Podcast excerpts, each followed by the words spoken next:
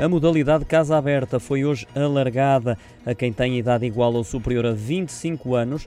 A extensão foi anunciada, mas no site da Direção-Geral de Saúde ainda não foi atualizado. Em comunicado, o Ministério da Saúde adianta ainda que para esta modalidade da Casa Aberta foi criado um sistema de senhas digitais que passa, a partir de hoje, a estar disponível na esmagadora maioria dos centros de vacinação de Covid-19 existentes no país. Sistema esse que permite aos utentes evitar as filas de espera para vacinação.